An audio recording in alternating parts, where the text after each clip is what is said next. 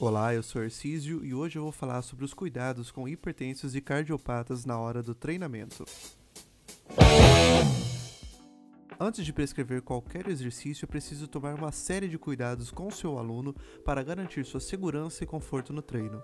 O primeiro ponto a ser levantado, que vai além do cuidado com seu aluno, é que o profissional de educação física deve manter-se atualizado nas diretrizes que orientam a prescrição de treino, já que o profissional atua de forma ativa na saúde do indivíduo. Dito isso, é essencial que o aluno tenha uma avaliação médica e física. Caso o médico responsável considere necessário o uso de medicamento, o aluno deve estar tomando medicamento tanto no momento do exame quanto nos treinamentos. Tanto o aluno hipertenso quanto o cardiopata é necessário atenção nos fármacos, principalmente aqueles que afetam frequência frequência cardíaca e até mesmo pressão arterial. O profissional de educação física deve estar atento aos resultados do exame, principalmente no eletrocardiograma, onde será possível verificar se há uma área de isquemia no coração do seu aluno, que vai resultar numa frequência cardíaca de positivação, influenciando na sua prescrição de treino. De modo geral, sempre que seu aluno estiver fazendo uso de medicamentos, é necessário cuidado para os efeitos adversos que o fármaco pode gerar, além dos próprios sintomas que a hipertensão ou a doença cardiovascular ocasionam. Em caso da presença de qualquer sintoma, o treinamento deve ser interrompido. A avaliação e a prescrição do treino ela deve ser individualizada e ter tipo, intensidade, frequência e duração correta. Por isso, deve-se seguir as diretrizes brasileiras de hipertensão, onde